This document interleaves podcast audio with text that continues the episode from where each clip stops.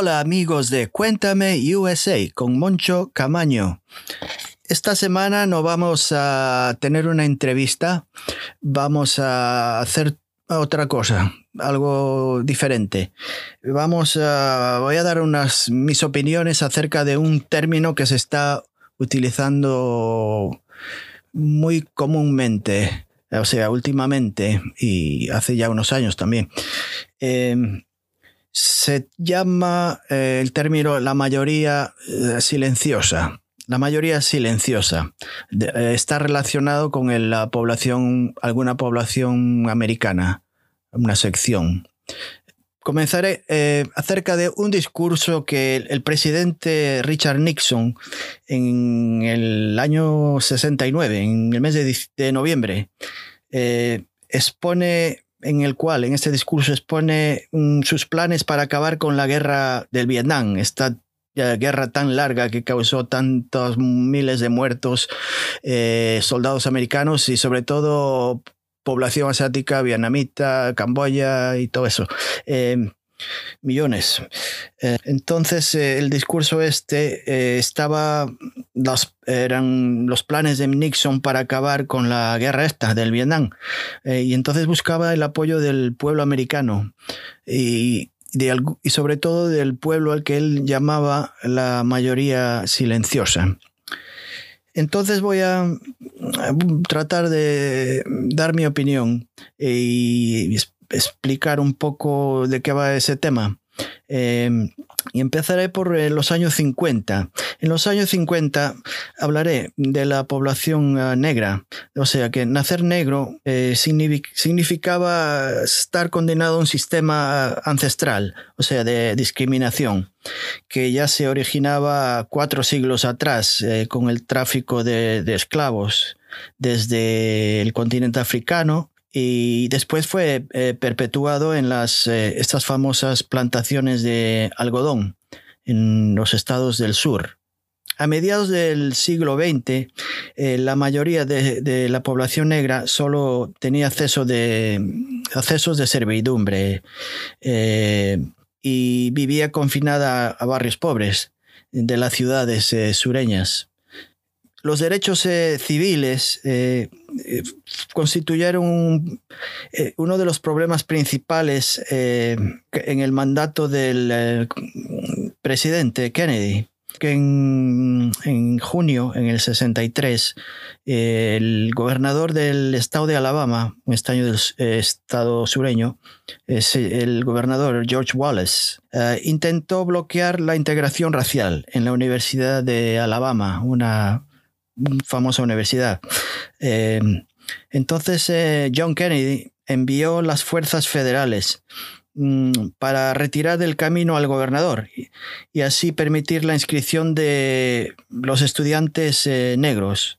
Otra cosa, en los años 60, en los 60 y 70, un gran número de ciudadanos blancos abandonaron el centro de las ciudades y entonces eh, se trasladaron a, los famosos uh, suburbios. Y una de las principales, eh, más importantes razones fue la eliminación de la segregación racial, o sea, de los distritos escolares urbanos. En, en, los suburbios, los distritos escolares no eran, eran blancos. Y entonces, si volvemos hacia atrás, aún más atrás, en los años 30, la Corporación Federal de Préstamos a propietarios de viviendas hicieron un diseño, diseñaron unos mapas de las grandes ciudades eh, americanas con unas líneas específicas, unas líneas de demarcación eh, rojas, eh, les denominaban red demarcation zones, en areas también se puede decir, en los cuales habitaban las comunidades afroamericanas los bancos en esa época se negaban a ofrecer préstamos a los eh, propietarios en estos vecindarios. Eh, esto incrementó la segregación y eh, empobreció todavía más estos barrios. Mm, y hubo otras políticas discriminatorias, entre ellas muy famosa la ley de las autopistas federales en los años 50, en el 56 creo que fue. En la cual este, implementaron la construcción de carreteras por las cuales pasaban por medio de, las eh, ciudades, de las urbes. Hicieron un subsidio masivo, de mucho dinero, y fue en favor de los residentes de los suburbios, a expensas de los ciudadanos, de las personas que vivían en las ciudades. Mm, entonces, esta legislación motivó el traslado a estos suburbios. Eh, posteriormente, acabaría eh, con el término, en el término este que se denomina la fuga blanca de, las ciudades. Estos eh, suburbios fueron específicamente diseñados ah, para la clase media y clase media alta el gobierno federal impuso programas de subsidios para desarrollar estos suburbios, pero con la condición de que estas propiedades solo fueran vendidas a, las familias blancas. Entonces, eh, hablando de los suburbios, eh, la gente blanca se imaginaba y se imagina, ah, ya no tanto, la vida en los suburbios, o sea, ah, la vida de los suburbios, como unas se evoca unas imágenes de como de ensueño, como es eh, algo que, como un, que se imagina una persona en su casita con un bonito jardín, un garaje con un coche eh, nuevecito y brillante, eh, en un barrio cerrado donde todo está bien protegido, tenía una, con una policía muy amable, mientras como te proporcionaba una seguridad. Y entonces los salarios, hablando de los salarios, las fábricas textiles, eh, plásticas, incluso de tabacaleras, que ya, aún no siendo muy amigables mm, con los eh, sindicatos, las uniones, aún así eran capaces de, ofrecer a, esta gente a, la, a base de trabajar muchas horas, o sea que le pagaban lo suficiente para mantener a la familia eh, ahora las cosas ya no son así, ya han cambiado después de toda la fuga de estas eh, empresas hacia países asiáticos, también en México. Estos eh, santuarios eh, que se le denominaban a estos suburbios, eh, santuarios como pristinos. Eh, evitaba más bien rozarse con, con, los pobres. Esta era como una protección contra la gente de color y con pocos recursos económicos. Es como... Ahora esas las cosas se han cambiado. Los pocos trabajos que quedan son ahora sí son atrayentes a la clase obrera baja y, de color y emigrante. trabajos de limpieza doméstica, jardín, jardinería, restauración y los pequeños centros comerciales. Eh, estos trabajos ya son de muy bajos salarios, los salarios son muy bajos. Como os digo, esta última década la geografía de la pobreza está cambiando. Eh, el incremento de la pobreza en los Estados Unidos ha sido mayor en las zonas suburbanas que en las urbanas y rurales. Mm, desde los eh, más o menos los 90, eh, el número de residentes de los suburbios eh, viven en zonas ya muy pobres, o sea que se ha triplicado desde entonces. Em, una de las razones que yo veo es el, el cambio del mercado laboral. Y entonces ahí voy a, a conectar con un término, con otro término que se utiliza muy a menudo. Y mucha gente me parece que no está muy mm, al tanto de lo que quiere decir. Eh, se escucha el término eh, neoliberalismo, aunque algunos piensen que porque el término este se compone de la palabra liberalismo, no tiene nada que ver con la izquierda, ni la libertad, el libertinaje, ni el socialismo, ni nada. Eh, estamos hablando de la política capitalista, de la liberación no de las personas, sino de la liberación de la economía y del del libre comercio. Eh, la reducción del gasto público, la intervención del Estado en favor del sector privado, y esto todo mm, bajo una premisa, la premisa de que el sector privado es mucho más eficiente. Eh, entonces es partidario este, eh, de la reducción del gasto social y de propiciar la libre competencia de las grandes corporaciones y entonces debilitar y, desintegrar por completo a los eh, sindicatos, las uniones. Con esto se busca que las empresas creen sus propios eh, parámetros en cuanto a la contratación de, empleados, o sea, se ajustarían a, según sus necesidades. Eh, para mí entender, estas prácticas solo apuntan al beneficio de los generadores de riqueza y, y se olvidan del bienestar del resto de, la población o de mucha eh, población. En este orden, la, flexibilización en cuanto a la contratación laboral trae consecuencias, eh, se puede decir, negativas para los trabajadores. Eh, los contratos son desventajosos. los salarios son bajos y con muchas limitaciones y todo tipo de beneficios se van perdiendo. Y, pasa, lo que pasa aún más desgracia es eh, la discriminación y la disminución, sobre todo, de los impuestos para las grandes capitales. Eh, o sea que no, no, pagan los impuestos que deberían pagar. Eh, entonces esto limita al Estado a la acción del Estado a quedarse sin uno de los principales recursos para crear y mantener los programas estos sociales. Mm, el, capitalismo global requiere de un mercado global y de paso eh, elimina eh, los mercados nacionales que no pueden competir. Eh, la mayoría de estas corporaciones, ahora estoy hablando de las grandes corporaciones, del Fortune, Fortune 500, eh, realmente solo pagan la mitad del impuesto federal corporativo. Y, algunos llegan a solo hasta el 10% y otros incluso nuestro amigo el tío Sam le, devuelve dinero. Entonces, estas ventajas fiscales le cuesta al gobierno americano mucho dinero, eh, eh, alrededor de 200 billones o así por año. Que es una gran cifra, una gran cifra.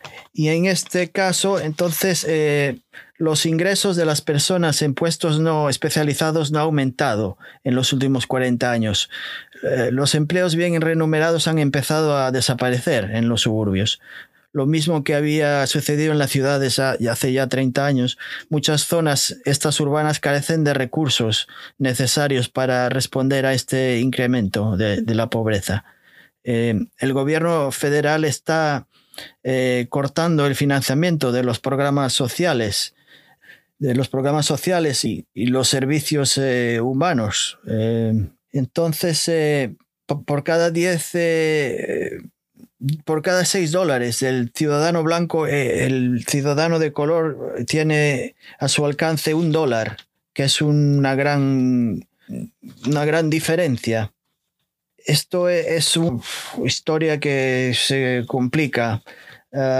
vamos a hablar acerca de, los problemas que consigo está trayendo.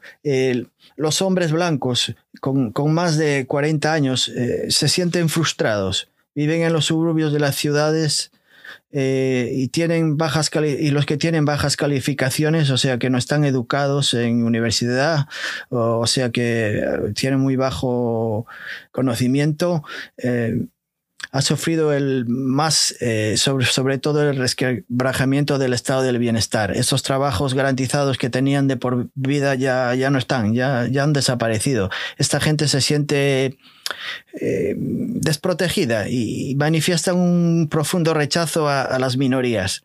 Mm, y tienen una, una percepción, a, mi entender, eh, creo que equivocada, que las desgracias son causadas por por los eh, emigrantes y, que como que sus desgracias, eh, los emigrantes le han quitado su, trabajo y, se sienten como desprotegidos.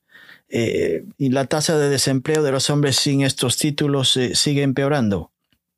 Y los salarios han subido muy poco e incluso han bajado y otra cosa es que las, eh, las estadísticas que, aunque muestren que el índice de criminalidad no, no ha aumentado como, como muchos suelen pensar, este, hay un bombardeo continuo de la, del media, le dicen, de los periódicos, de la televisión, eh, de la de internet, de todas estas eh, eh, redes, donde un bombardeo continuo, donde te hacen crecer el temor.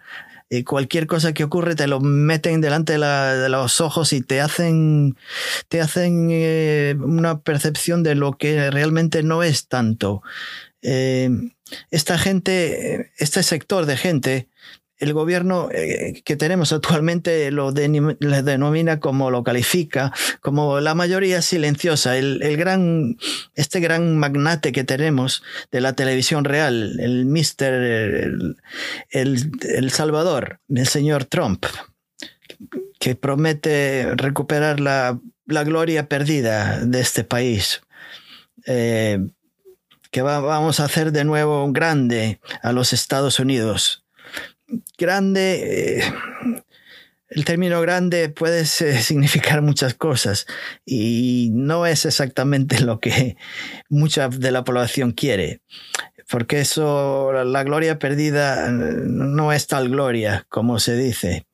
Eh, aunque a los desde siempre a los republicanos les va bien este, que, los votantes, eh, sobre todo si tienen, no quiero decir eh, falta de educación, pero sin una educación universitaria, eh, la campaña que tiene Trump, que es con un discurso mm, divisivo y, con falta de empatía, que yo lo veo así, y esta retórica nacionalista sobre el declive de la nación, todas estas promesas, eh, y sigue alcanzando popularidad entre los votantes blancos y sobre todo los menos educados, aunque hay algunos, sobre todo las corporaciones y la gente de dinero que, claro, que están muy felices de que no le toquen eh, su capital y pagar menos impuestos y que los demás eh, se las arreglen como pueden, como puedan. Entonces aquí eh, este gobierno capitaliza en, sus, en las inseguridades económicas y en esta sensación de estar excluidos. Pero mm, mis amigos recuerden que cuando parece que ya nada puede ir peor, empeorar. Esta gente, eh, la, la, mayoría silenciosa está viendo que lo que está ocurriendo, que muchas de, de nuestras ciudades, eh, estos los últimos asesinatos a cargo de la policía que militarizada, o sea que hacia la gente de color y después las consecuencias de estas manifestaciones pacíficas y, ya y algunas no tan pacíficas están causando que mucha de esta ciudadanía suburbana eh, se sientan preocupados, una preocupación aún mayor. Eh, es un temor de que los suburbios puedan convertirse en todo lo contrario a lo que el gobierno federal había mm, prometido, o sea, diseñado para ellos en los años 60. Eh, eh, la, esta movilización de este sector, de los ciudadanos eh, blancos, se sienten amenazados de esta supuesta extinción. Como ya la mayoría sabe, la población de origen latino va a sobrepesar a la raza blanca en los años de 40 o 50. Eh, y la población blanca que marginó a la población de color eh, formándose con menos recursos y presupuestos para sus ciudadanos. Eh, nuestra nación está dividida ahora, está separada desigualmente las violencias, eh, las, estas protestas, las, las protestas estas violentas en todo el país es justo lo que eh, el, actual presidente, el Mr. Trump, quiere. Eh, yo creo que le beneficia al mismo tiempo no sé exactamente cómo solucionar este problema. Mm, yo lo veo la, que si vuelve a triunfar en, de alguna manera en, la siguiente, las siguientes próximas elecciones, de alguna manera legalmente o ilegalmente, eh, los, de los, eh, los métodos que está utilizando, como ya muchos saben, no son los más correctos. Eh, esta forma de, de, de no quiero denominar, sí, como una eh, dictatorial, casi acercándose a veces hacia el fascismo, que me da la impresión de que no se quiere abandonar, no quiere dejar. ha prometido que se lo va a pensar a veces, o que no quiere. yo lo, me imagino que no quiere, aunque pierda, alguna razón va a buscar para no querer salir. No sé si seguramente lo, tendrá enredado ahí entre las cortes eh, y la Corte Suprema y cualquier razón para no abandonar. Y esto va a beneficiar a mucha gente, que no se vaya también. Em, oh, madre mía. Es una gran desgracia lo que está ocurriendo en este país. Creo que nos estamos acercando a, un, a un capítulo, al término del capítulo de del gran imperio. Mm, tengo la impresión de que Estados Unidos no va a ser lo que fue. Em, creo que está en una situación decadente.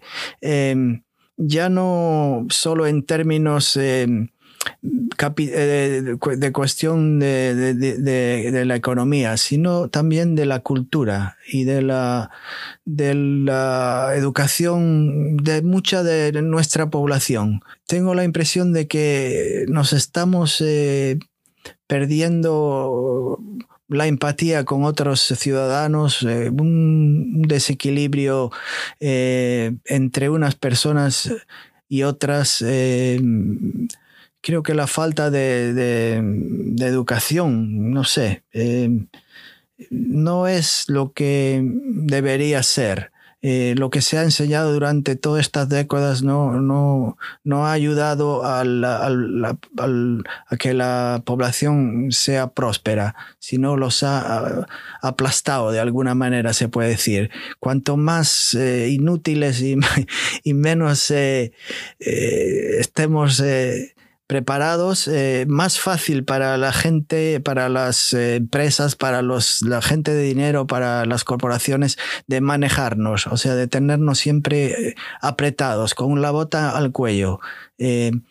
entonces es muy difícil escapar eh, te tienen como apretado, incluso eh, en las votaciones, en la forma de, las, de, votar en las elecciones, te tienen como siempre tratar de tenerte ocupado, que no tengas tiempo de pensar, que no tengas uh, ni tiempo para ir a votar. Eh, por eso las elecciones se, hacen los martes, porque me imagino que un sábado y un domingo implicaría que mucha gente tendría más oportunidad de votar de, elegir. Y entonces hay muchas... Eh, muchos obstáculos que, hace ya cientos de años fueron impuestos para proteger a la clase alta.